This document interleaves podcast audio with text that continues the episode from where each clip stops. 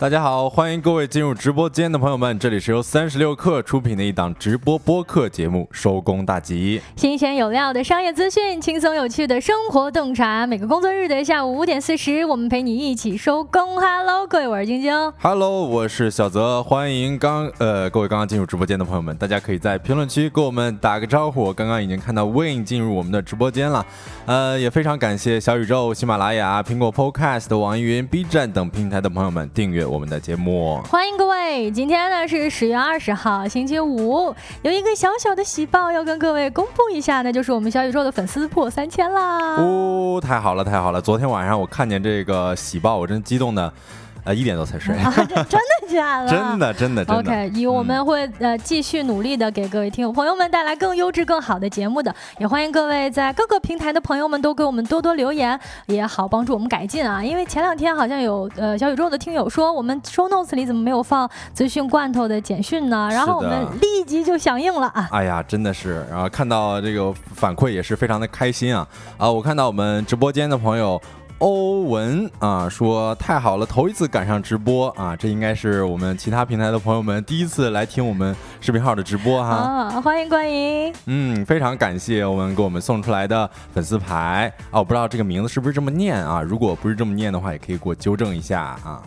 呃，也非常欢迎时间一刻进入到我们的直播间，感谢。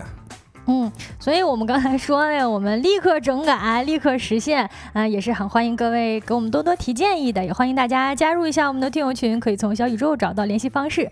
那接下来呢，跟各位报告一下我们今天节目的主要内容，会跟各位一起聊一聊现在的面包怎么开始背刺普通人了，以及 Z 时代催生的卡牌背后的百亿市场。是的，另外呢，我们还想跟各位聊一聊年轻人离婚找跟拍，这仪式感简直是拉满了啊！以及周五的特别环节——周末放浪指南。那在正式的开启这些话题之前呢，让我们简单的用几分钟的时间进入今天的资讯罐头。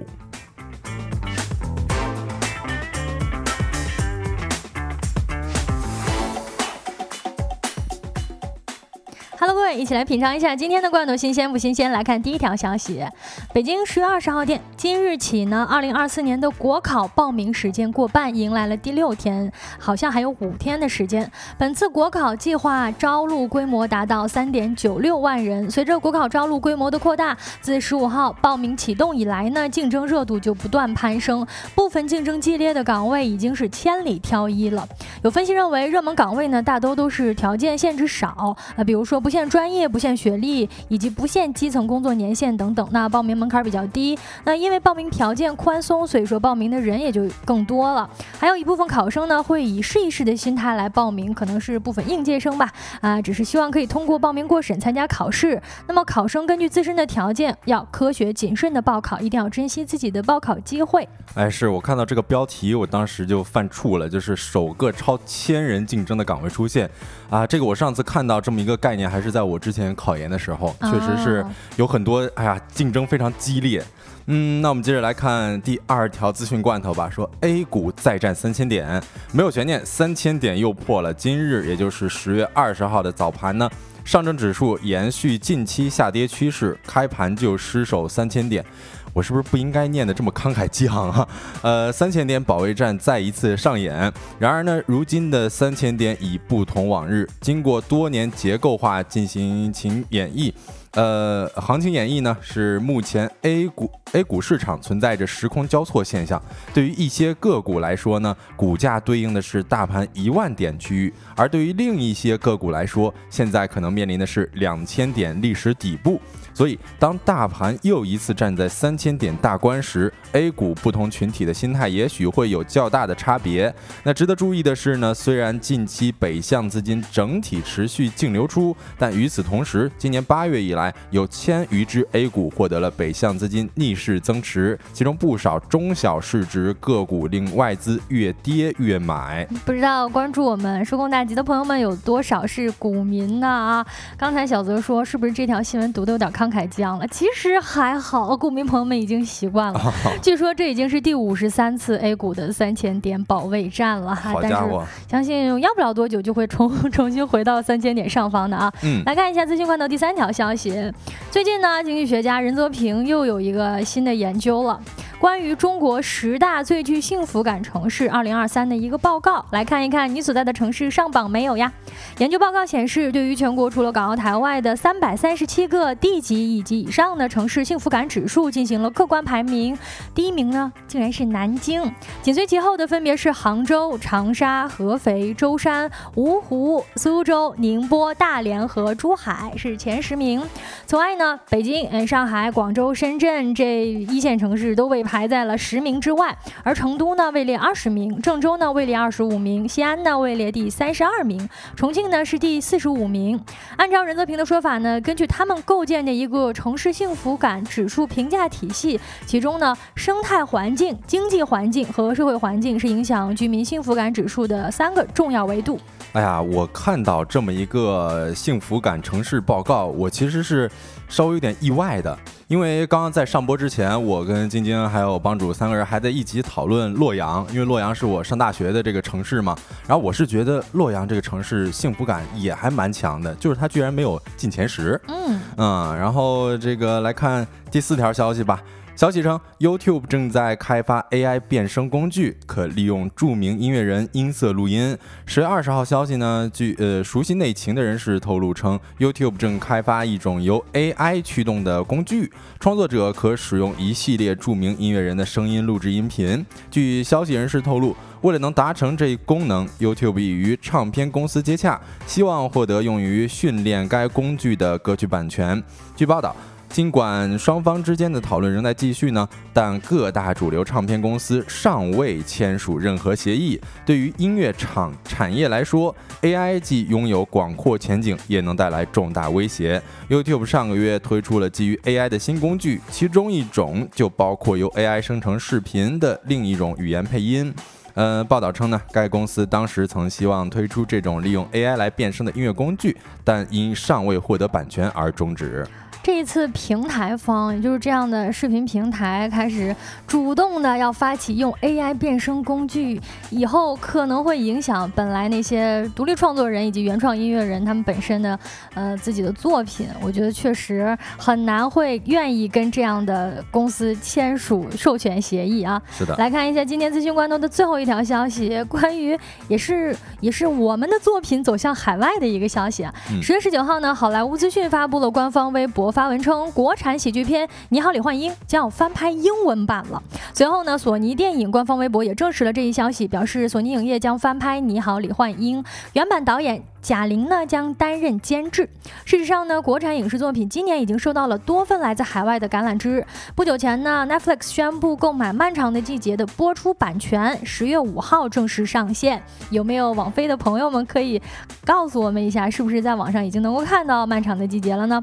在从业者看来呢，随着影视行业的复苏和回暖，国产电影海外发行渠道的恢复通达，国内外电影合作交流的数量将继续增加的。嗯，是，呃，这个《你好，李焕英》，我当时也是看哭了啊，也非常期待，呃，翻拍的这么一部吧。那以上资讯呢，是整理自中国新闻网、每日经济新闻、快科技、IT 之家、中国经济新闻网。稍后回来将进入我们的说来话不长环节。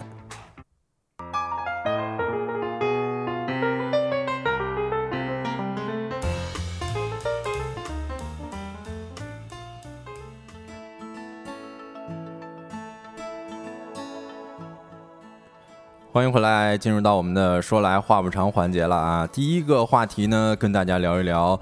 哎呀，最近的面包好像开始背刺普通人了，什么意思啊？主要是我觉得现在的面包可能变贵了啊，确实确实啊。对，先跟大家讲一个故事啊，就是。前段时间我去三里屯逛街的时候，我发现基本上人手一个绿袋子啊，然后我逛了逛，发现原来那绿袋子是来自于一个面包店，那叫做黄油与面包这么一个面包店。嗯，算是一个网红品牌了。哎，对，基本上我看到这面包店的时候，前面都会有人在排队。嗯啊，当时我就好奇排了会儿嘛，然后发现里边的每个面包都算是比较的精致。嗯啊，然后我呃，我觉得来都来了是吧，买一个啊，买了一个。我们无法抵抗来都来了的魔力啊！哎，是。太牛了，买了一个这个椰子泡芙吧，应该是，嗯，一个二十二，哎呦，那多大呀？它跟馒头差不多大啊，这么贵啊？对，感觉嗯，你虽然吃起来还可以，但是对我这种。平民，对吧？啊，就感觉可能还是稍微的贵了一些。所以也是借着这个例子，想要跟大家讨论这么一个话题啊，就是大家有没有啊发现现在的面包是越来越贵了啊？首先问大家一个问题，就是大家喜欢吃面包吗？晶晶喜欢吃吗？喜欢呀，我们就我们是北方人，就是喜欢碳水。哎呀，你给我面包啊、馒头啊、花卷我都喜欢吃。嗯，是这样。呃，我看到。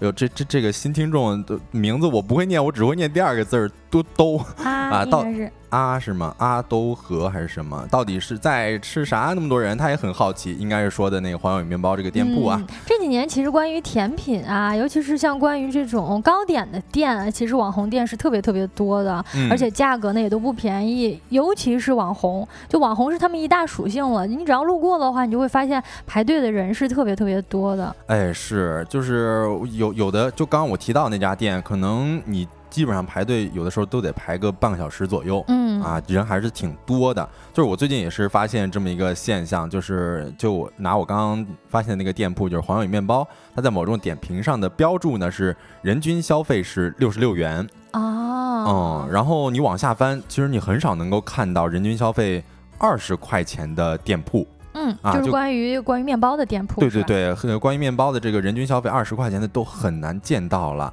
啊。可能有一些就是像巴黎贝甜啊、多乐之日，那分别是四十七人均消费，以及呃每个人会消费三十五块钱。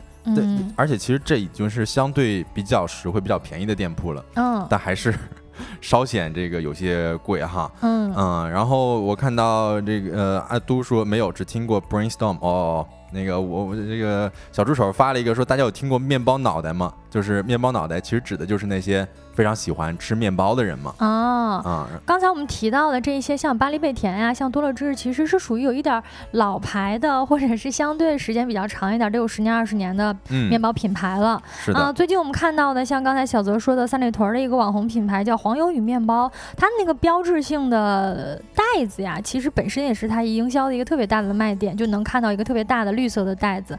啊，你去门口看一看，你就会发现，其实面包啊，包括甜品都卖的不便宜呢。嗯，是，而且那里边有一个叫呃，好像是惠灵顿面包吧，反正是八十多还是九十多来着。不过好像这个惠灵顿就是一个高端的，比较贵。对对对，呃，然后另外呢，还有就是再跟大家聊一些其他的这个网红面包，它可能动辄就是二三十啊，甚至还会有一些呃更网红的，就是会有这个黄牛代购，有嗯，有的就能炒到五十一盒可能。是，这还是炒到五十一盒。我突然想起来，我前一段时间，呃，有一次路过一个面包店。首先，它从外观上，我就感觉它看起来。很厉害，我不知道大家能不能想象到，就是一个面包店，你就觉得它好，它有有点东西，然后我就进去问了一下，因为其实你我们很少见到一个甜品店，他会把一个吐司面包或者是一个纯粹的面包放到门口作为它一个主的那个宣传图。哦，哎，我看到那样我就去问了一下，我说这咱们这个面包啊，怎么个卖的呀？他跟我说那个面包好像一百六十八，我一立刻吓退了。我的天哪，这是用黄金面粉 做的吗？我这个前脚迈进去，后脚扭头我就出来了。是这这这一百多也太贵了，是吧？呃，确实感觉太夸张了。你看最近有一个那个大润发的，好像叫土豆面包。但是它可能一盒也就是卖二十几块九啊，我有点忘了，但是是小二十嘛，啊，但是被黄牛翻炒价格，最近也是上了热搜，一盒可能都五六十这种。嗯，我是不敢想象，因为你想，我在我在我概念里，一袋子面粉好不好？一袋子四十公斤的面粉多少钱？嗯，呃，怎么可能说一一小块面包，就是一一盒吐司面包，它能够卖到一百多、两百多的价格？是，所以现在就感觉无法想象。呃，在这里边也也想要跟直播间的各位做一个。小调查啊，就是正好我看到浩呼他说小县城表示只吃过单箱，我也想问一下大家，就是大家单次购买面包一般会花多少钱呢？浩乎如果这个吃过单箱的话，也可以说一下单箱一次购买的话会有多少钱。呃，这边有一个数据啊，就是艾媒咨询，它最近发布了一个数据，就是中国烘焙食品行业消费者的行为分析，说中国消费者单次购买烘焙的食品价格呢，呃，是二十到四十的这个区间占比最高啊，是近四成，也就是百分之三十八点六了。嗯，我其实觉得，按照我以前的印象来讲啊，就是我单次购买面包。我能接受的价格也就是十几块、二十以内，我觉得我得是这样。嗯，是。看到直播间的各位其实也说啊，三十左右，四十上下，也是跟比较符合我们刚才提到的这个价格区间了。对，二十到四十的这个价位呢，实际上是呃三分之一的消费者会选择在这样的价格区间，因为其实它不是一个嘛，我们可能走进一家烘焙店，买上两到三个啊，可能就得三四十块钱了。嗯，是的，而且前一段时间我们应该有讲过，就是那个。呃，魔法西时代，它主要是去购买一些临期食品，然后那里边也是有一些临期的面包，但那边可能需要抢。不过买临期的面包，它要比这个买呃正经的或者说是呃面包店里边的面包要便宜一些。不过一个可能也得是十几块钱，嗯啊，所以我看到啊秀才一笑倾城说超过十块就心疼了，然后浩乎说上次跟朋友晚上去就三十左右。那感觉其实这些确实还算是比较的实惠，就是咱们能够接受的价格。嗯嗯是。然后我们接着也可以讨论一下，就是大家觉得现在面包为啥越来越贵了啊？其实在这里边也想要跟大家分享一个，嗯，可能大家都知道的一个内容啊，就是面包的成本结构都是由什么构成的吧？嗯，首先我们能想到的就是原材料，对吧？这些面粉啊、糖啊、蛋奶这些，嗯嗯，然后另外呢，还有就是人工成本、租金、水电，还有一些运营营销，其实这就是面包的一个呃成本的结构了。但是它为啥现在越来越贵了呢？你看，咱们就从这个原材料来讲，就是原材料它，你看无非就是面呃面粉、糖、蛋奶这些东西。但是你看之前一段时间有一个比较网红的。就是叫做银座人志川，嗯啊，它是一个日本的品牌，主要卖吐司的，嗯，它那吐司标价，大家可以猜猜多少钱啊？呃，吐一份吐司标价是九十八块钱。啊，我好像似乎路过过这个。品牌啊，我感觉其实我当时路过的时候人还很多呢。是，就是那一段时间好像是在上海开的吧。然后店员是表示说，他这面包为这吐司为什么卖这么贵呢？嗯，因为他们说这个银座面包它使用的是小麦粉，是他们的自有品牌。说他们面包成功的秘诀在于水分，说通过使用一些碱性的离子水，使面包变得微甜，然后又柔软又有嚼劲儿。说这种口感跟其他家的完全不一样。嗯，其实这个我是完全相信的，就是它通过呃各个原材料的角度都用的，就是质量特别高，或者说品质特别特别好，嗯，啊，再加上这师傅的这种配方配比，能够让这个面包的口感非常非常好。哎，是他这边呃这家还卖了一个卖点，就是说他们邀请到了日本的吐司之王过来做吐司，所以可能相应的就要贵一些。我记得好像当时特别火的时候能卖到三百块钱。一个，嗯啊，挺贵的哈。然后另外还有就是人工成本，其实，呃，像这个餐饮界的这个员工薪资，我们可以想象也是这些年是有在上涨的。嗯，可能过去我们想象的，呃，比如说烘焙学徒一个月可能也就两三千，嗯啊，但是现在有一个来自最佳东方的数据显示了，说我国餐饮人的这个平均薪资呢是在七千二百七十八元，然后一线城市呢可能就还要更高一些。也就是说，现在其实。人工成本也在逐年上升，嗯，呃，然后另外就是租金水电了，这个其实我觉得就不用多说了。你像越大城市就是寸土寸金嘛，是，尤其是比如说我们刚才提到的一些在这种市中心商圈啊，包括它本就本来这个地方的那个租金成本就很高，那它可能相应的这个面包的成本结构也会变高。嗯，是的。然后另外呢，其实也是刚刚我们提到的一些网红的产品，那这些网红产品它怎么样成为网红面包呢？那肯定也是需要一些运营和营销的了。嗯，啊，比如说我们最近能够在一些社交媒体上。啊，可能看到大面积的在推某一款面包，其实这就是在集中营销嘛，这里边也能够算作这个面包的成本其中之一了。嗯，回应一下我们直播间的各位啊，朱妹说，现在基本上三线五线的城市最低也是八到十二块钱一个小的肉松面包。是，那如果这样的话，其实好像我觉得价格差距还真的不大呢哈。嗯。包括刚才浩浩乎他其实也说，即便是小县城去买一次，可能也得三十左右了。哎，对，其实我看到朱妹说的这个，我也挺有感触的，就是三五线的小城市嘛，因为我这个十一回家的时候，我家也是三五线小城市。呃，三线都多了，呃，然后我发现其实家周边的一些面包店，嗯，呃，真的不如以前实惠了。哦，你进去一个，确确实实怎么着都是十块钱以上的。对，你看他说吐司是十八块到三十二块，就到这个价格。我也有个观察啊，就是其实我们家乡的那些甜品店呢，你能够看到它的那个甜品本身，嗯，它其实更新迭代也很快。就比如说现在一线城市吃肉松小贝，其实我们家乡也在出肉松面包、肉松小贝了。它其实你如果按成本成本的话，纯的这种制作成本其实也差不多了。嗯，是。刚刚我们聊到了这个面包的一些成本结构，它可能逐年在上涨，所以它变得有一些呃越来越贵了。然后另外一点呢，其实不知道大家有没有注意到啊，就是。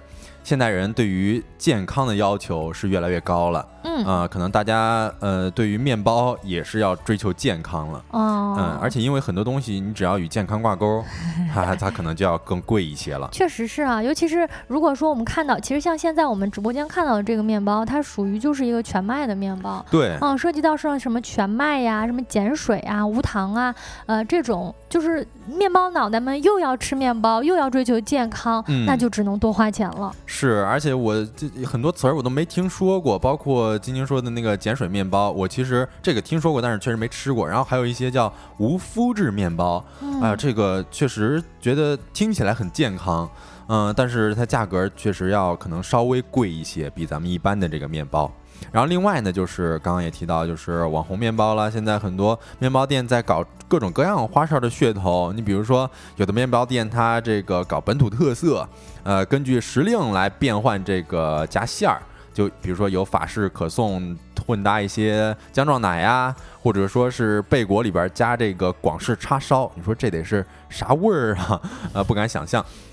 然后另外呢，还有这个馅料里边加这个紫苏或者说是陈皮等等，所以这可能也就造就了为什么面包变得越来越贵的一个呃现象吧。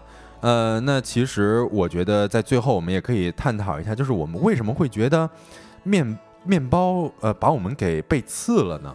其实有一个问题比较重要，就是大家呃一般会在什么场景吃面包？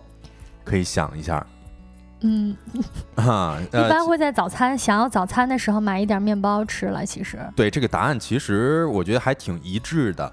嗯，因为我看到了这个有意思报告里边，他所提出来了一个样本调查，就是问了一下大家，说大家一般会在什么场景吃面包？嗯，啊，你看一笑倾城，秀才一笑倾城就说早餐。咖啡厅，其实有百分之七十三点三的人都选择了说在早餐这么一个场景吃面包，嗯，然后另外还有百分之五十六点八的人也选择了零食或者加餐。哎呦，还有人拿面包当零食是吧？哎，是，可能就是那种小面包啊什么之类的，嗯，然后还有百分之五十一点二的人选择外出游玩的时候使用。嗯，我觉得这个确实是你看早餐，你包括火车、旅游以及时间紧张没有地方吃饭的场景，嗯，都会出现面包。嗯，所以我觉得大家对于面包的期待是什么？这是一个非常关键的问题。你像我。啊，我就期待面包是一个能够满足我早餐能吃饱就行了。是啊，嗯，而且要方便。对，嗯，包括其实我们前面提到那个特别贵的面包，你说它是不是特别好吃？嗯，我觉得肯定是特别好吃的。嗯，但是就是说我配不配？哎是我只是早餐吃饱就行了，或者说我吃上这么一口面包就够了。可能我对它本身的期待并没有那么高，我并没有对它的品质有那么高的要求。对，所以你这么一想，如果说你看现在那个面包动辄就是十几块、二十块的，然后你看早餐。有的时候再喝一份牛奶，当然牛奶可能稍便宜一些，但是你加起来那就小二十了。嗯，如果让我早餐花二十多块钱，我觉得确实是还挺贵的，所以就会产生一种被背刺的感觉。嗯嗯，然后其实到最后，其实也跟晶晶刚才说的一样，就是现在其实有一些啊面包会有一些高端的需求。但是我们一定要厘清自己的需求是什么，对吧？啊，其实我们还是比较希望，就是像面包这种比较兼具，你看大众品质，就是很多人都喜欢吃面包嘛。嗯。小众需求就是我们所讲的这种呃高端的，啊，可能卖呃好几十甚至上百的这个面包，嗯，它能够平衡一下这个供给的体系吧。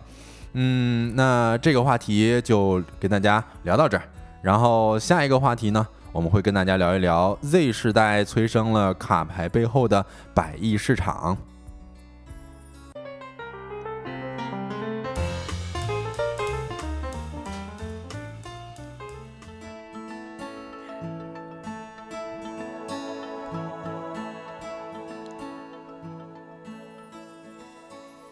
Hello，各位，欢迎回来。说来话不长的第二个话题，想跟大家一起来聊一聊卡牌。这么一种最近比较火的，呃，算是怎么形容它呢？它是卡牌，这是这是什么？这是小的时候咱相当于是玩具。对，我觉得它可能是。一直在火，只不过火的形式不同。嗯，现在呢，好像成为了一种收藏品。嗯，卡牌呢，相当于是很多人儿时的一个回忆了啊。呃，一个小小的卡片，上面配着精美的动画，甚至是你追的一些动漫呀、一些动画片呀，啊，你可以用它进行对战或者收藏，也是很多人的童年回忆。小泽，你小的时候玩过卡牌？我小的时候，我可能没玩过卡牌，但是我看这个动漫看的非常多。嗯，啊，你看像这个宝可梦。然后还有这个游戏王，嗯，哇，我看那里边什么青眼白龙太帅了，我天哪，太牛了！我们小的时候，我我小的时候好像就有很多男孩子玩游戏王，因为游戏王它是用卡牌对战的，它本来就是用卡牌对战的一个动画片嘛，嗯嗯，然后呢，很多人就开始收集卡牌，当时好像就卖的其实是很便宜的，嗯。啊，然后质量呢，咱说也不能深究 啊，其实不能仔细看，是。小的时候玩的其实不太能仔细看的，对，但是想不到呢。呃，这个时光荏苒啊，二十年之后啊，卡牌呢却不仅能够承载小朋友们游玩、对战、收藏的乐趣，同时呢，它还成为了一个富含着巨大的收藏和商业价值的一个收藏品。嗯，你这么一说，说实话，我因为我有一个弟弟嘛，他上小学，然后我记得在他可能小学一二年级的时候，对那个呃奥特曼卡片。非常火热，非常热衷。然后基本上我一回家的时候，他就说：“哥哥，快给我买一奥特曼卡片。”哦，是。对，我说买什么买啊？这一奥特曼卡片，我说我说你行买吧，能有多少钱呢？但到超市里边一看，或者说到小卖部一看，有十块钱的，有二十的，还有五十的。哦，天哪，太贵了！他硬硬要我买那五十，我说我才不给你买。其实是一个没有上限的形形式了，现在已经不敢想象。咱小的时候其实卖的很便宜了啊。嗯。呃，奥特曼卡牌呢，确实是现在国内特别流行的小朋友玩的卡牌。但刚才小泽提到的宝可梦呢，也属于是目前啊这种集换式卡牌的一个呃最大的 IP 了啊。嗯。我们以宝可梦卡牌为例啊，单是它宝可梦旗下有这么多的产品，包括游戏啊，包括这种周边玩具啊、玩偶啊等等。但是单卡牌一粒就贡献了每年超过十分之一的收入，仅次于它其他的周边跟游戏收入，甚至大幅的超过了漫画跟动画。呃，在一些比较成熟的海外的二级市场呢，一张稀有卡牌的宝可梦卡牌的价格最高甚至达到了百万人民币。说实话，我这个。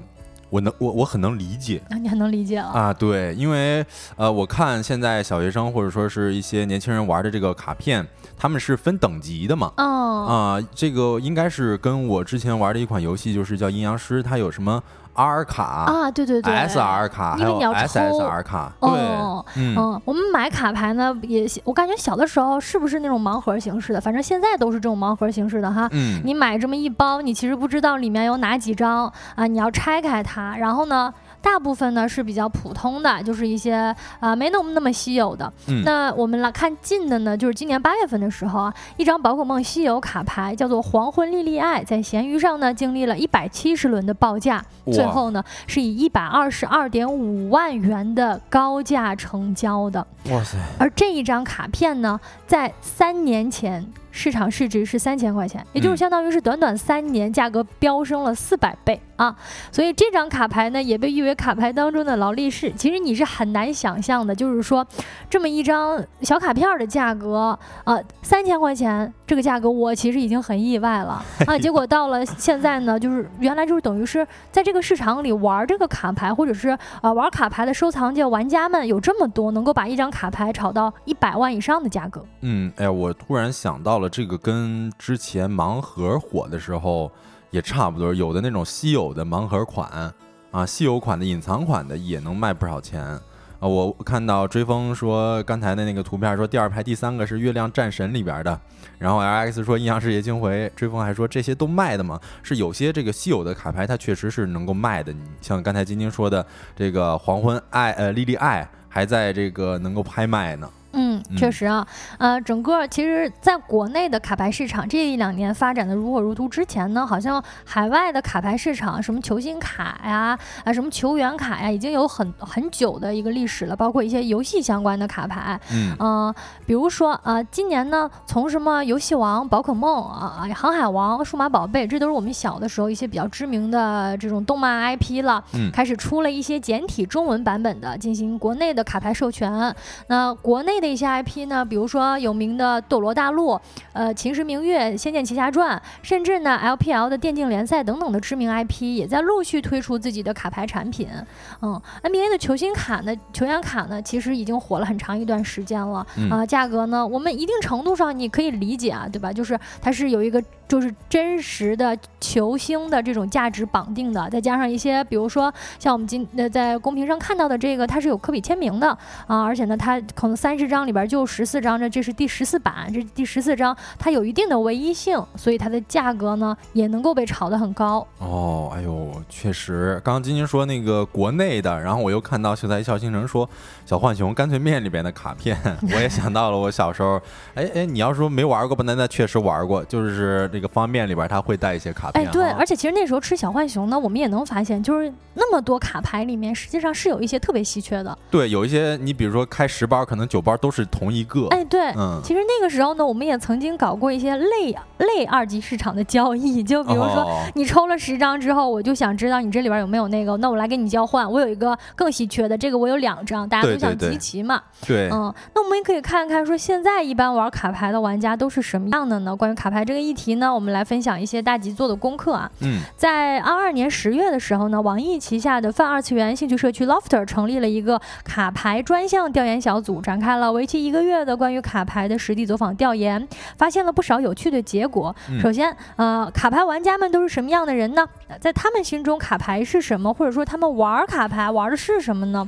呃，我先猜一下啊，我觉得他们，嗯，应该不会是像我弟那样的年龄人群。哦，因为没有经济能力。哦，对，肯定。我们今天聊到的不是这一部分了啊，因为说是他们不仅是没有心智能力，实际上他们心智也不成熟嘛。他们其实有一点就是拿这个当玩具，或者有点像我们小的时候玩小浣熊那个卡片的感觉了哈。是是是。嗯，我们来聚焦一下这个调研小组，他主要采访的一些玩家呢，他们总共访谈了三组，年呃平均年龄呢都是在十八岁以上的，都是有成熟的心智的卡牌消费用户了。嗯。呃，发现呢，呃他们在卡牌消费上呢，大致分为轻度、中度跟重度的玩家。我们可以大致把他们就是每个月在卡牌上的开销来区分一下，发现他们确实是不太一样的啊。首先呢，有一个统一性，就是对于他们来说，卡牌对于他们是的兴趣，是一种体验，也是一种 NFT 啊。NFT 就是虚拟卡牌嘛，嗯啊。但是实际上的核心呢，是对于 IP 文化的高度崇拜。嗯，就是比如说这个我们现在公屏上看到的这个是 QQ 最近出的一个卡牌啊，但是实际上呢。这些 IP 也对于我们八零后、九零后是无可替代的一种呃文化形象的缩影了。是因为经常就是我一开始看这个照片，我以为是 QQ 头像那上面啊，它其实就是 QQ 头像啊。对，晶晶刚才一说，也确实很像啊。嗯，那访谈呢，重度玩家呢发现他们呃。其实呢是有创收来源的，他们每个月在卡牌上的开销呢大约是五千到一万，五千到一万其实也是很高很高的了，这也太高了。不过值得一提的呢是，呃，其实对于他们来说啊，他们。相当于把这个当于兴趣当玩儿，而且同时呢，呃，卡牌也不是他们兴趣开销的唯一，他们可能还会玩一些，比如说其他的，像什么盲盒啦，对吧？啊，这种手办啦，也都有可能。那恰恰是因为他们开销的这部分钱呢，是来源于兴趣所得的，就是说他们可能这个收入支出比啊，他其实每个月能靠兴趣赚到很多钱。哦，那所以呢。玩这些卡牌花到的大量的金钱，五千块钱、一万块钱，在他们心里其实是没有什么心理包袱的啊。其实还好是吧？对他们来说，对，可能就相当于是，呃，买个小玩具嘛，是这样子啊。明白啊。中度的玩家呢，一般每个月在卡牌上的开销是五千到呃五百到两千块钱，呃，其实相当于是不是特别多了哈？那他们养爱好啊，包括对于卡牌的消费是相对会更理性一点的。比如说他们心中呢，对于每个月抽卡花多少钱抽卡，以及能够抽。抽到这么一张稀有卡牌的价值是有一个确定的锚定的价值的，就比如说我这个月就花一千块钱抽卡，抽不到我就不抽了。哎呦，这个这个心理我非常有同感。就是你比如说，我之前在玩阴阳师的时候，我可能攒了很多卡啊，不是攒了很多那个抽卡的那个东西。嗯，我我已经很久没有玩了，有点忘了啊。就可能这一次的这个卡池，嗯，我只抽五十抽。是，你就抽不出来，我就不抽。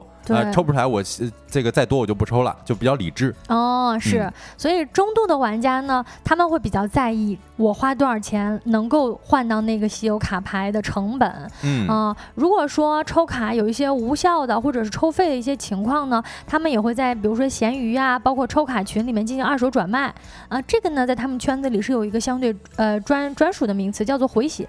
也就是说，我每周或者我每个月花了这么多钱，然后我花了这么多钱还没有抽到我想要的那张稀有卡牌，我可以把这个卡牌呀放到二手市场上面去回回血。嗯，这个这个非常理解了啊。嗯，那第三类呢，轻度玩家，实际上他们是没有在卡牌上有固定的开销的。那相应的，他们的生活水、生活费的水平，或者说这种对于兴趣开销的支出程度，也要比中度跟重度玩家低一些。但基本呢，也在两千块钱左右了啊。一些轻度的玩家呢，实际上对于卡牌啊，包括卡牌圈啊、卡牌文化没有太深的了解，他们只是对卡牌背后的一种 IP 感兴趣。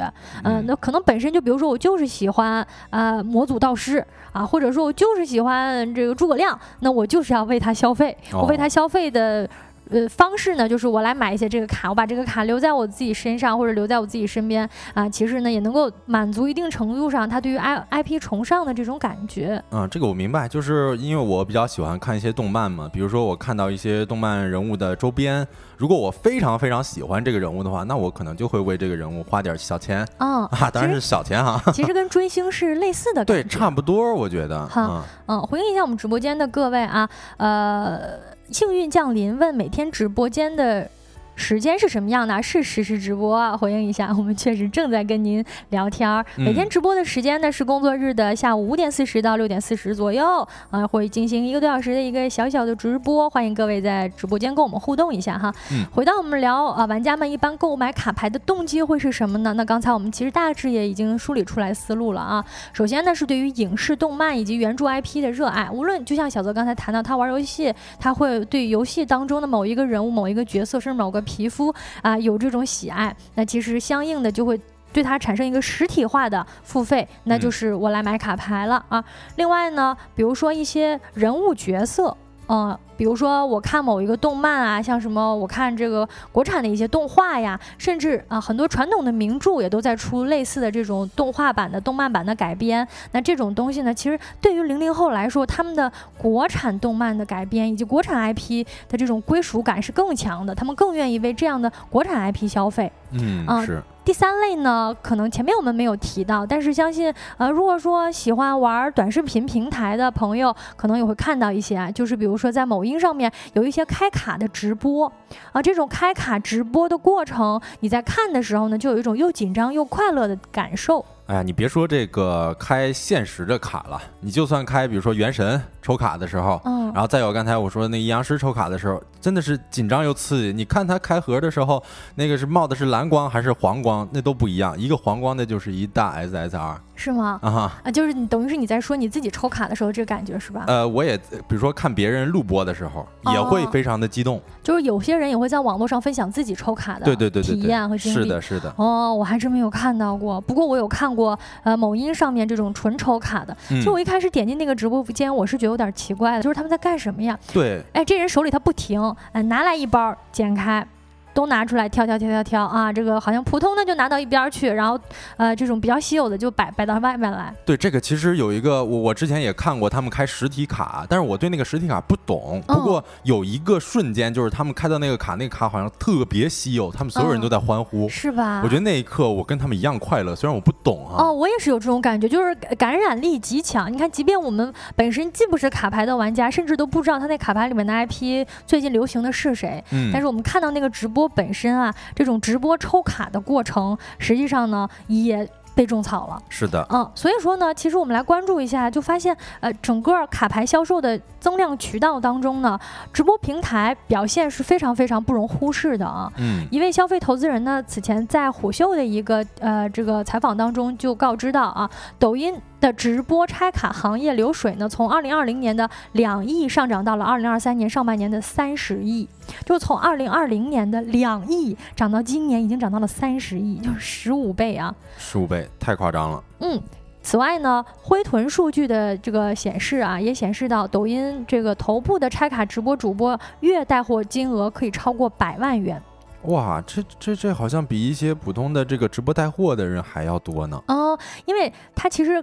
纯拆卡嘛，就是等于用户在直播间下单，我在你们直播间，比如说买十包卡，然后呢就等待主播叫号来帮你拆这个卡。如果拆到爆款，就会像你刚才看讲到的，就是你看到他好像抽到一个特别稀有的，主播呢以及直播间的其他人就会。激动的大喊一句“恭喜老板啊！”评论区呀，包括这种助播呀，也会祝贺呀、调侃啊等等的语言。然后呢，这个稀有的，一般呢，他是会把稀有的装回原盒，然后再寄给你。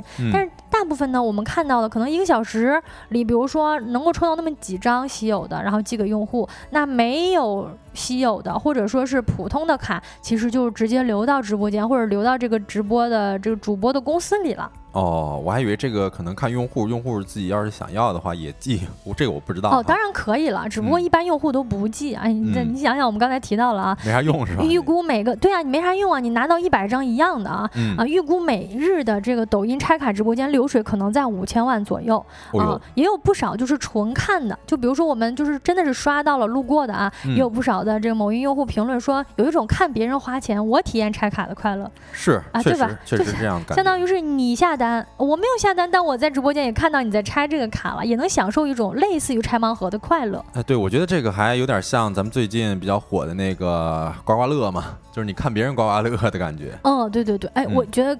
也肯定是一样的啊，刮刮乐其实很多刮刮乐博主呢，他也是可以帮别人刮的，就是体验这么一种大家一起就是共享孤独的感觉吧。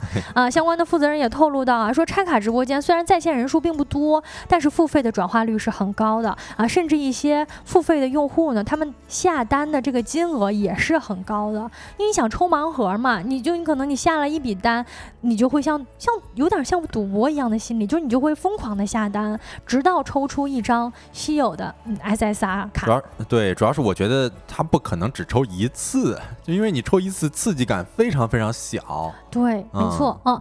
那我们看到啊，国内的整个卡牌受欢迎的一个市场呢，呃，现在已经逐渐兴起了。实际上，早在此前呢，海外已经成长为了一个千亿规模的超级市场。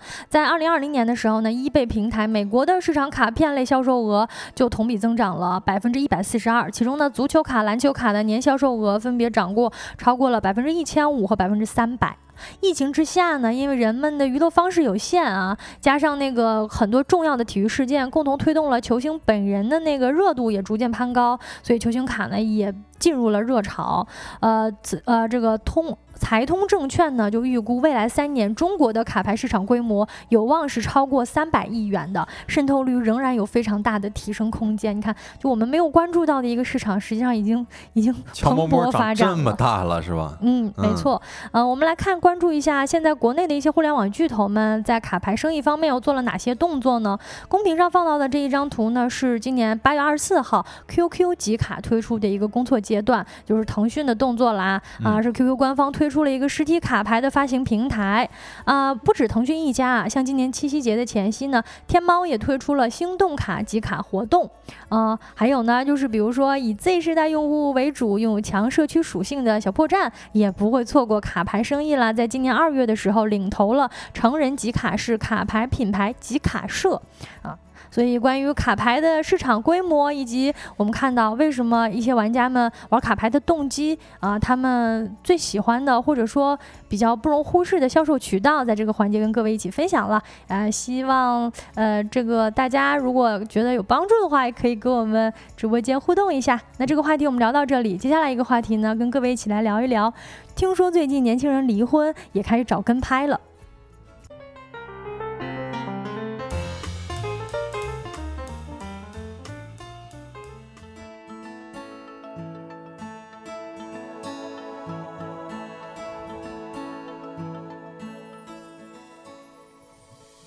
Hello，欢迎回来啊！我看到刘彤说国外好像很流行星球卡呃球星卡片哦，我看成星球卡片、球星卡片是的。刚刚也讲到了这个球星卡片，有的是有这个球星自己的签名的，所以价值要高一些。那回到我们的第三个话题呢，我们要跟大家讲一下年轻人离婚也找跟拍，你说这仪式感岂不是拉满了吗？呃，在直播间的朋友们也可以看到我们的这一张照片啊，是呃有一位博主，他叫寿司啊，他自己发布了一条视频，视频里边呢就是记录了自己离婚的各种快乐仪式。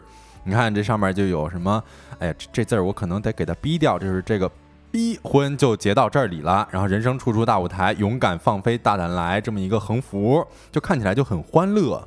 然后他们还有一些呃仪式，比如说离领离婚证，这肯定的；靠跨火盆儿、除晦气、唱战歌，就这种感觉是，哎呦，挺嗯，确实是非常有仪式感。嗯，感觉整个环节有点像跟结婚反着来，但是跟结婚的这个呃步骤啊有点差不多，就又跨了一回火盆儿，嗯啊，除晦气啊，然后还要唱一个离婚的战歌。是这个，确实是比这个结婚的时候有过之而无不及啊。呃，我感觉这其实在以前是相对来说比较难以想象的，但是现在呢，你要是放眼望去，你专心的去搜索一下的话，呃，可能各个社交媒体上发布这个离婚跟拍需求的，以及表示自己有这一项技能等人问来问价的，可能确实是不在少数的。嗯啊，然后这个还有一个细节就是，其实更多的这个离婚跟拍啊，夫妻双方，其实我们可以想象到啊，就是夫妻双方他是很少配合的。嗯。嗯，看到直播间笑笑在一笑新城说结婚都不一定有这么开心，确实啊，反正这张图片呢，感觉这个离婚跟拍拍出来的这个效果啊，确实是每个人都这个非常开心。对，非常开心。呃，主人公自己很开心，他的朋友们也都很为他开心。嗯，我看到戴奥德说小众，确实这是一个非常小众的一个呃现象吧。对，我们在这个环节本来就是想跟大家分享一些比较有趣的一些生活方式的洞察。嗯、呃那我们关注到社交平台上，其实有一些呃有一些比较先锋的朋友们，他们已经在离婚的时候选择跟拍了啊。嗯，是，但是随之而来的呢，也有一些啊网友所表达的争议吧。你看，有的网友就说，哎，离了婚还搞这些有的没的啊，然后也有些网友说这种活动太有必要了。太有必要了。对，还有网友说怎么办？我隔着屏幕就想给你放放一挂鞭庆祝。隔着屏幕就能够感觉到他们的开心和喜悦啊，就想替他放一挂鞭。哎，是，所以我也想要问一下直播间的各位，就是大家是怎么看待呃离婚也要跟拍这么一件事儿呢？其实我可以先说一下我的看法啊，就是这其实要说到一句一个我非常喜欢的一部日剧了，嗯就是叫做《最完美的离婚》。嗯啊，其实里边有一个台词呢，就是说无论是结婚还是离婚，其目的都是要幸福的生活下去。所以，既然你结婚都可以有这么多影像记录，那离婚为什么就不可以呢？其实我还是挺支持的。而且我会觉得，现在年轻人都很有自己的思想，也很有自己的底气，就没有谁是离开了谁就不不能活了的。所以我觉得离婚跟拍这事儿蛮好的。嗯嗯，我也看到刘同说离婚也是人生大事儿，极具纪念意义。AS 也说了，还挺有意思的呀。我觉得大家可能跟我们的呃看法都是不谋而合的。嗯，我嗯，记得之前那个有一个美国的著名的脱口秀演员路易 C K，他也聊过离婚这个事情。嗯他就说，大家听说他离婚之后都不太好意思，或者是就是扭扭捏捏的感觉，好像离婚是一个特别不幸的事情。是，但是你稍微想一想，就是如果他不幸福的话，就是 就是他离婚肯定是为了幸福去的。对就是如果是不幸福的话，他怎么可能就走到就是肯定是因为不幸福才走到离婚这一步的？如果不嗯离婚，反而才不幸呢。对对对，其实刚刚晶晶讲到外国人了，就感觉可能很多人说自己离婚了，有些人就要说 I'm sorry 了，其实就完全没必要哈。嗯呃，然后其实刚刚也分享了一些不同的看法，当然有一些网友会觉得你离了婚居然还搞这些有的没的，所以也想要跟大家探讨一下，就是为什么这件事儿啊，它会有一些争议啊。就是首先有一点，可能有些人就觉得这个比较容易遐引起引人遐想了，就是很多评论在说你怎么离婚也要跟拍啊，还有人这个呃说发这些照片好像就要昭告天下自己单身，等人来撩这种。说实话，这评论我觉得脑回路实在是太有问题了。我也觉得，嗯，然后还有人说会你单方面发布离婚照，有没有征得对方同意？会不会是对方做了什么事情？说这样的话，这样那样的，就就有很多这种，哎呀，我感觉没必要的争议。哦，嗯，其实我觉得，嗯，我看到秀才一笑倾城说，呃，不过另一半心理阴影应该挺大的吧？啊，为什么呢？呃，我不明白，我我我也不太明白为什么他会有心理阴影。对，我觉得这个其实咱们自己要拍自己也不对啊。这刚才我们也说了，就是其实这个更多离婚跟拍这个夫妻双方其实很少配合嗯。其实就拍他自己嘛，尤其是这个离婚之后，咱跟自己的朋友们搞了一个离婚 party。对，就是关你什么事儿啊？就可能是对。其实说到底就是，其实我们不用。过于关注别人怎么想，就是我们能够看到的，就是这个离婚照片当中当中透露出来的一些呃快乐。其实我觉得，就你能感受到快乐，对于当事人肯定也觉得很快乐了。呃，我觉得最积极的一个角度是，它本身这样的图片或者说这样的呃这样的分享和帖子本身啊，它能够破除大家对于离婚的那个恐惧。嗯，就其实这不见得，为什么说就是它不见得是一个坏事儿？对。是这样，就是其实还有一个啊，刚刚晶晶也说，呃，我一个脱口秀演员，他说自己别人都觉得自己离婚是一件坏事儿，但其实现在这个离婚羞耻这么一个事儿，可能也是带来离婚跟拍争议的一个原因吧。哦，啊，你看。凤凰网的这个报道里边就有提到说，呃，现在在这个社交媒体上，摄影师发布离婚跟拍的帖子，呃，帖子要远多于像我们刚刚提到的这个呃博主这样被拍者啊，就是说有不少的摄影师发布说，你如果想要需要离婚跟拍可以找我，但是其实找他们的人没那么多。对，然后这个发帖说，呃，这个发自己离婚的照片的人也没那么多，可能现在很多人还是觉得就是没有人知道好，就很多人会觉得这。这是家丑，对，就不可外扬。对对对，就觉得好像，尤其是女孩子了哈，就是如果说可能我们传统的那种思维观念，就认为如果女孩子离了婚，呃，是人生的一个污点。哎，对，其实我觉得这，哎呀，我又要发表一个暴论，我觉得这就是 bullshit，对吧？啊，就就完全就就是狗屁。呃，这个其实，呃，之前也听到过一个一句话，就是很多婚姻。啊，大家觉得婚姻一定要是圆满的，嗯，然后可能就觉得他，比如说散伙了，啊，就不行了，就就就就就是一缺憾了，对，啊，但其实我觉得离婚羞耻这件事儿啊，就本该。呃，本就不该成立，嗯，就是没有人规定说离婚之后的生活是不幸福的。对，你离婚之后完全也可以打开新的人生的大门。对，就是两个人无论因为任何的原因啊，走到离婚这一步，他一定就是没有办法在一起了。维持现状，可能对双方都不是一个特别好的选择啊。如果说这两个人万一有一天再在一起了，就是在一起跟不在一起都是一个比较自由的选择了。嗯，是这样。呃，我其实今天找这个材料的时候，我也梳理一下我以往。看的一些影视作品，就我发现，其实一直以来有一些影视作品就一直在表达的表达着这个离婚羞耻不是事儿的这么一个思想啊。嗯，就是你看，像这个《非诚勿扰二》里边，就是由这个孙红雷和姚晨扮演的芒果香山夫妇，他在电影里边就举办了一场离婚仪式。嗯，我不知道大家有没有看过这部电影啊，反正是非常经典的一部啊。就里边其实跟这个。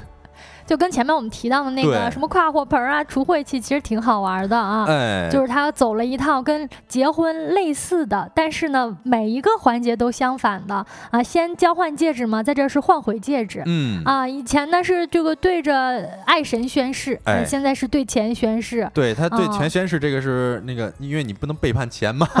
啊 是啊啊，之前呢是俩人一起贴喜字儿，现在呢是一起把这个喜字儿剪开，其实有点啼笑皆非，你觉得很讽刺，但是。是反而呢，在那个时候，就是十十年前的电影了吧？嗯，《非诚勿扰》第一部是哪一年的？反正挺挺久远了。嗯，就在那个时候呢，把离婚这件事情用这样的方式通过大荧幕呈现出来，我觉得这个电影本身啊，也帮助大家克服了很多的离婚羞耻。哎，对，其实挺先锋的。嗯嗯，然后其实你再回到现在，就是热门的综艺嘛，《再见爱人》，大家肯定也都有所耳闻了。就是节目组他会把三对处于不同婚姻状态的人们聚在一起，你比如说有这个已经离了婚的，有正在打算离婚的，也有这个感情状况可能还算可以的，嗯，然后是让全国人民一同见证这个爱人之间的再次相见，嗯，当然这个评论区也有很多就是看完综艺的就是劝分的嘛，嗯，嗯，其实。这其实也能够表明，就是我们现在能够大胆的把离婚摆在台面上了。确实也是，因为可能以前我们很少看到这样的影视作品啊，甚至真人秀嘛，他把真的婚姻状态的不同阶段呈现，直接的、直截了当的呈现在电视上，就大家就发现你能够理解了，就不是说离婚一定是。真的是谁做了什么错事儿啊？你能理解他们两个人真的不适合在一起了？你就觉得两个人在还在在一起的话，对彼此都是一种折磨，反而离开分开可能是一个对于双方都更明朗的、可接受的一个决定。哎，对，其实这就是一个人生新道路的开启嘛。它不管怎么样，也是同样值得记录的啊。那如果说再往广的来说的话，其实我前一段时间还看了一个恋综，就是《心动的信号》，它里边就有一位女嘉宾把这个自己。离职给记录了，其实这也是离开的这个记录嘛，啊，这个跟离婚我觉得也可以类比，或者说你再来一个更好理解的，呃，其实毕业大家都会拍毕业照嘛，我呃像这个拍离婚跟拍的一个摄影师，他就把一场离婚的这个主题定义为了幸福婚姻学堂的毕业之旅。啊，嗯，就是像。上了一次学，然后在婚姻当中再次毕业了。嗯，是，其实这样子就能够更好的理解一些了。就是说到底，这个离婚跟拍也好，或者说是离职跟拍也好，我们就不妨把它看作是人生第二次。就如果说人生中有很多个第一次值得记录的话，那么第一次的结束啊，可能也能够看作是第二次的开始吧。我觉得这同样也是值得记录的。其实，在最后，呃，话题最后呢，我也想要给大家推荐一部纪录片儿。名字就叫做《人生第二次》啊，然后看完或许也会有一些感触吧。嗯，那这个话题我们就讲到这儿，接下来呢就进入到我们周五的经典环节——周末玩点啥。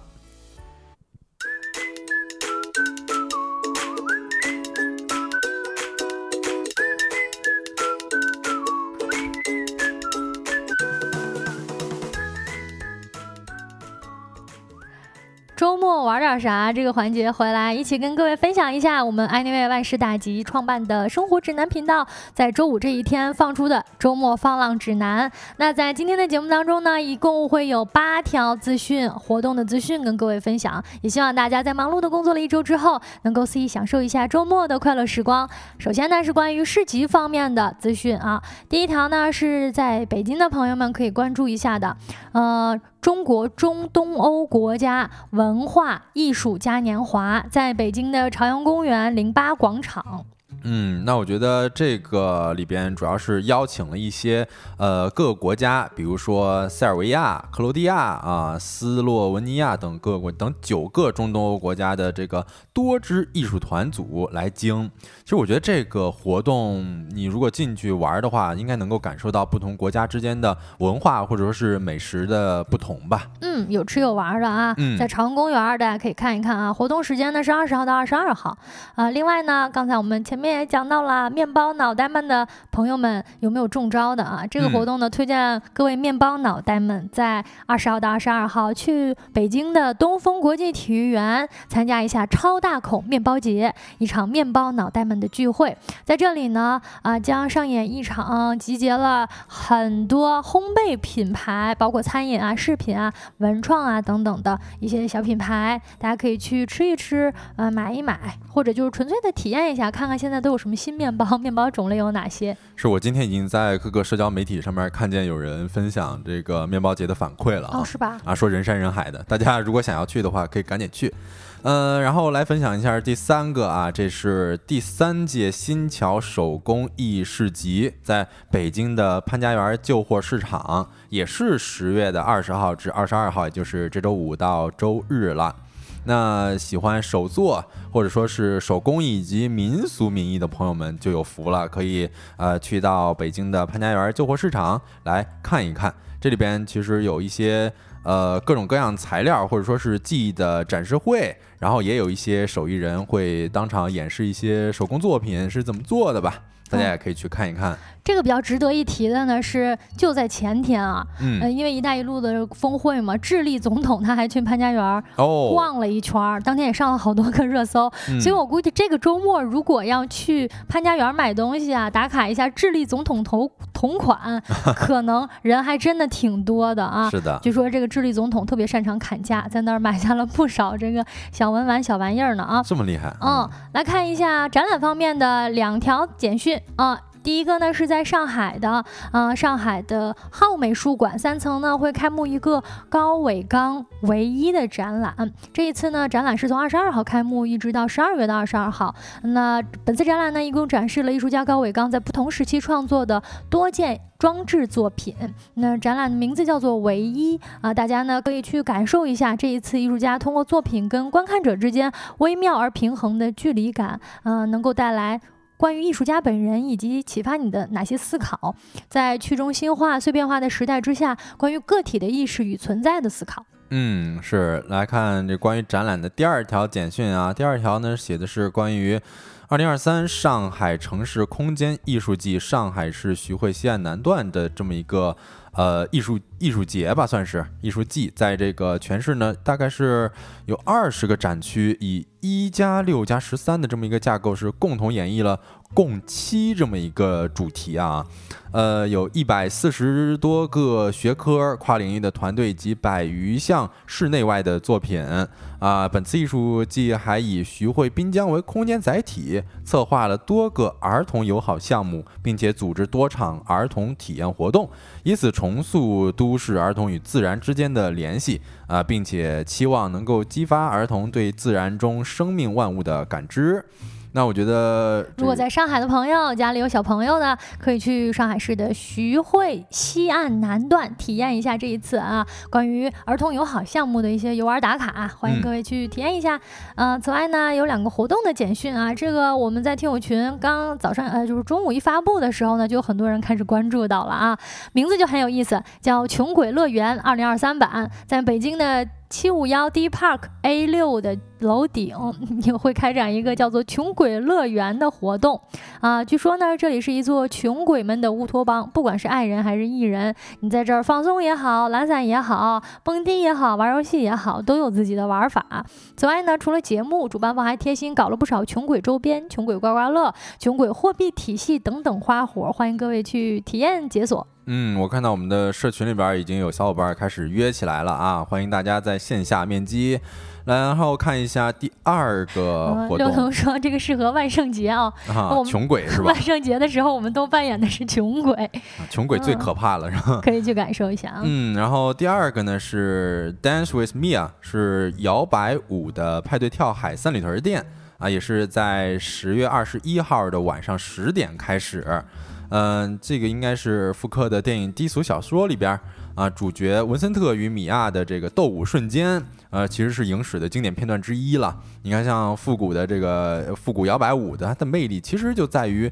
它不需要有一些舞伴或者说是地点的束缚，也不需要有过多这个风格或者说是什么之类的考究，所以咱们只要勇敢的起舞，自然的扭动身体就好了。欢迎大家在十月二十一号晚上十点的时候到跳海的三里屯店去参加这么一个摇摆舞派对。嗯，最后呢还有一个演出的简讯跟各位共享一下，啊，是在北京的工体乐队的夏天的乐迷们、乐迷朋友们应该已经知道了吧？啊，就是再见夏天，十月二十二号。好的，晚六点半，嗯，会召开乐队的夏天前两季的热门乐队们的共同演出，比如说什么痛痒啊，啊，五条人啊，新裤子啊，以及即将出炉的第三季的第一名、第二名的乐队，正式放向各位发出邀请。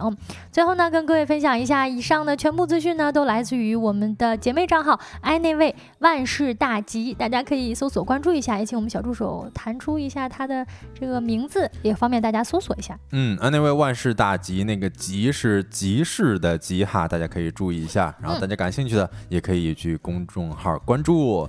那节目的最后呢，也是再跟大家介绍一下我们这档节目啊，收工大吉是一档在每个工作日的下班时间，就是五点四十开播的直播播客啊。这里边呢，不仅是有新鲜有料的商业资讯，而且还有一些有趣的生活洞察。那以上呢就是今天直播的全部内容啦。今天呢也是我们这个周带来的所有内容啊。如果你有任何的意见建议或者想要我们一起聊的话题呢，都欢迎通过小宇宙一起来找到我们的小助手，加一下小助手的微信，我们可以在听友群再见面。